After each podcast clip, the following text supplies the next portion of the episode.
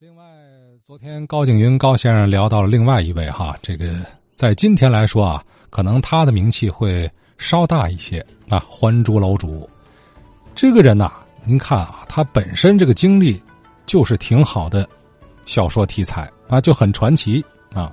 昨天听了这个师生恋啊，和自己交家管那个大银行家孙家的掌上明珠热恋上了。师生恋今儿这不算事儿，啊，那时候可不行啊！而且这个门不当户不对的，孙老爷子这个岂能容你啊？结果就把这穷小子给打发走了，打发走了，这能完吗？啊，更激烈的争斗还在后面。继续听高景云高先生啊，这叫书接上回啊。这个老爷子就跟这闺女就就就说的是我的闺女啊。你这叫嘛呢？这个你上学，你这个心猿意马，你这这哪行？你有再说了，你就是找对象，自由恋爱也好，你得找个门当户对的。你听我的，有的时候好的大家的，谁家的公子，杜君的，都认得噻，都对吧？都好好样的。你穷年时候穷书生，你跟他承受不了，咱们没想到他这闺女。没屈从这些事儿，也不知是受了新文化影响啊，还是天生的侠肝义胆，不听，还有话回他回他父亲，说嘛呢？说别别管啊，我乐意，我这辈子就跟他了。呵，这我父亲我没见过，这没见好，我你我养的孩子养你那么大，你给我，咱家风不是这样。火顶上梁，火顶脑门子，这一上去跳起跳老高，嘣嘣乱蹦，上去就给这闺女嘴巴子，给这闺女打个打一趔趄跟头躺，哎呦，这妇女真是这生了问了，这战争就爆发了，乱套了，不行，说嘛也不行，那绝对好，这家我说了算，老爷子说这个好，这闺女一看呢，完了，没法挽救了。这决心真大，侠肝义胆，在那个年代，你可别忘了，那封建残余还是非常浓厚的。他这一咬牙一跺脚，自个儿带了一身衣裳，拿了一块钱，出走，找那个谁找还珠楼主去。而且在这个之前，在出走以前呢，他呀已经跟这个谁呀通信了，跟还珠楼主这这个女孩子，那么通出不去啊。哎，你看他用一个嘛办法呢？他他们能联系，始终没断联系啊！利用这个董事长那个每天上银行去上班，他得坐汽车，够阔的啊！当时乘汽车，他把写好那些信呢，写好了叠好了，放在董事长那个汽车后边有个卷盘那个那时候那卷盘跟现在这不一样啊！现在这个卷盘都贴在车后备箱上，说那时候不是的，那时候是个。有个架子架着，他拿橡皮膏粘在后边。这个谁呢？还珠楼主在银行那附近等着，一看汽车来了，董事长也下了车了，他赶紧过去，在后边就把这封信给拿下来了，把自个儿那封信就贴后边。哎，你看这个玩意儿啊，鸿雁往来毫无阻挡。董事长这汽车呀，成了这二位传递情书的一个交通工具了，这不讽刺性吗？所以这些事让那个董事长给发现了，所以才有上前说一那一幕，啊，打他闺女，这闺女气啊，拿一块钱，这一块钱坐车用的啊，拿一身衣裳走了，找这个谁去？找还珠楼主去了，决心太大了。可这事没完，完不了。当时这这谁，这孙子就疯了，开了锅了，报纸也登。这一个花边新闻，当时就这个了。这么大的家，你是出那么个问题出走，闺女出走，跟一个穷文人，你这，哎呦，这董事长怎么干？丢大脸了，感觉。还有一个嘛状况呢？当时天津卫这个报纸销售报纸，小报居多啊。报纸销售，报亭子我看都少啊。有嘛有报亭子吗？零售，有的是啊，有有有点钱的家啊，富一点的订报给你送，其他就零售，挎个包兜子，上报馆蹲报去。一到下午四四五点钟啊，胡同乱窜乱喊，就跟说相声说那一样，看报嘞，看报嘞，就喊这个。哪是哪个地方地哪个胡同出点事儿，嘛事儿啊？什么着火了，打群架了，特别是出了人命了，你得看吧。这个卖报的就拿这个报纸跑这出事这家附近的胡同去喊去，看报了啊！那个旁边胡同那么大卸八块，喊的热闹极了，都买呀！附近对吗？看怎么回事？实际买过一看呢，不点一一小块新闻，并不多。他为促销这样。当时啊，我我们都小时候都这样卖一个报。随着孙家一出这个事儿，这报纸在门口乱喊，你这不添堵吗？这不，哎，那当时天津的话就卖了报了，就只这说的。卖报那那怎么办？那个老头不甘心呢，这个是吧？好，你你闺女不走，我找他去。行。我治不了我闺女，我还治不了你吗？又有钱又有事，花钱啊，买通这个官面说嘛呢？说这换州老周啊，这小子他他拐我闺女，拿这罪名逮他、办他、治他，至于死地而后快。这官面也收了钱了，得给办事儿吧，就把这个还州老周给逮起来了，搁监狱了。你看这事儿，知道公开审判。三零年了，在这期间，他逮期间，他有好朋友，这环州老周，叫姓段的段茂兰呢。这是个从英国回留学生，也是文考文字为生，俩人特别相好。一听自个朋友给为这个事儿给给关起来，奔走。一方面给造声势，舆论造声势，造舆论啊，那是懂这个。一方面也得花钱给他解决问题，把买通买通官面来跑这个，这两个力量咱对抗啊。哎，开庭，这老头能出庭吗？先顺了，让儿子说行。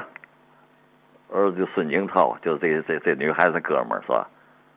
代理他父亲出庭，这审。这答辩呢？那那个谁告诉他了？也得请律师对吧？那个朋友姓段的朋友请律师，还告诉他，告诉这谁黄州楼你怎么答辩？怎么跟他交情？哎，开庭正要说话的，宣判完了罪名，所谓的罪名啊。这个谁呀？还珠楼主刚要答辩，突然听着这个有旁听席记者，以为都轰动天津卫了。这这男子，哎，在这时候就听见大厅啊，法院大厅啊，大厅那个男孩啊，从南门外，南门外法院啊，老法院路北那个大厅后的门那儿，有个女孩子一声高喊一声：“慢！”等一等，等一等，先你先别说，我说，哎，这法官这个以及全体旁听记者都傻了，这违反违反程序，你不许扰乱这个法庭，对吧？还没等法官缓过神儿了，这女的走前，这闺女走前面，就是这位二小姐。当法官，当各位听众记者们宣布，诸位听着啊，我跟这位，嗯，就就这被告，我们俩是情投意合，我心甘情愿跟着他。犯法不犯法？我们都成年人了，根据法律哪一条我他算拐带？你看看，这一声音好，就把这个整个的法庭给镇住了。法官也不敢说是是是，你别搅闹法法庭，也不敢说这个了，都傻。当事人出来到这样说，来个反反正好不？他大概是他这个法官从审判以来也没遇过这种事儿。傻了，呆若木鸡。呃，咱咱暂时咱退庭退庭，合议一下怎么办？这回去去，是陪审的这个那，连院长一研究不行，这不能成立这罪名。好吧，那当时人来了，你再给钱再多也不行啊，不行，咱咱不能宣布无罪释放。你当天，哎呦，所以说这你说这事儿奇特不奇特？这本身就是一个小说，就是一个传奇呀。这二位，我说太忠贞了，对爱情啊，所以说你你你有没有真正的爱情？有，这这这事实说明了，就落实在这二位身上了。可是话说回来了，这老头这四这四都是啊，一计不成又生二计。哦，管面管不了你，我合同全白花了。行，我有的是钱，关面不行，咱私私面的。那私面什么？他请了一些个天津卫的混混、杂地啊、流氓，这头这头的姓姓马呀，叫马五啊，号称马五爷混混。我不给你多少钱，你你把菜给我摆平啊！行行，你别管我，叫我我。带着一帮马仔啊，找这位还还珠楼主说：“我听说您对武术非常啊有造诣，咱今天呢，我们请客，我们哥几个，咱是以武会友，嗯，见见见面，我们也向您请教，不去不行啊！要走走走，大坟庄走，席面做好了，这肯定是一场较量。”还珠楼主知道，他他有武功啊，有武功。虽然不是出类拔萃吧，但是他他是为写小说打基础，他都有啊。太极他都练过。刚才说了站桩，他能上桩，上的梅花桩他能上去，能蹲桩、站一炷香，他都有有基础的啊。气功也练过气功。马武发言啊，大席面上说：“您没别的意思，咱就说啊，我交交朋好友是吧？”一挪嘴，其中一个马仔拿起筷子，这筷子可不是这个竹子筷子，一般的不是啊，他就是那个像那个《红楼梦》说的似的，刘姥姥进大观园，凤姐给刘姥姥准备的这筷子，五目相银，又长又粗，大细面用啊，夹肚子那头有那么二三寸长，镶着银的，叫五目相银啊。为嘛相银啊？这菜有多，你一夹菜可以看出来，这是说法啊。哎，你看这个筷子，其中一个马仔拿这筷子，一看桌上有一盘鸡，整整鸡啊，整个的鸡，拿这筷子轻，拿这筷咔咔的夹进个整鸡，把这整鸡夹的一小块一小块，连骨头带带肉都夹碎了。你看这，这就显摆了啊！还珠楼主一看这，哈哈一笑，也把筷子拿起来了。插在这对方的两个筷子中间一拨，就不较劲儿嘛，把那筷子给拨开了，而且那块肉哎就得掉在这自个儿碟里头。哎呦呵，行，马武一看行啊，好嘞，他自己拿的筷子，人头来夹一块肉说了，我敬您一块肉，竖子就往这个谁还珠楼主嘴里递过来了，考验了啊，你张嘴不张嘴？你要张嘴，这筷子进去捅进去了，轻则重伤，重则反正就是麻烦，这个对吧？好了，张嘴，接他这一招，一张嘴，这筷子进去了啊！没想到还珠楼主这个牙更快，一一咬就把这筷子咬住了，进不去了。一叫丹田混元之气，咔，这俩筷子头咬下来了。咬下来不要紧的，利用这个运啊，混元之气。往一吐，啪，钉在桌上了。要知后事如何，咱明天再讲吧。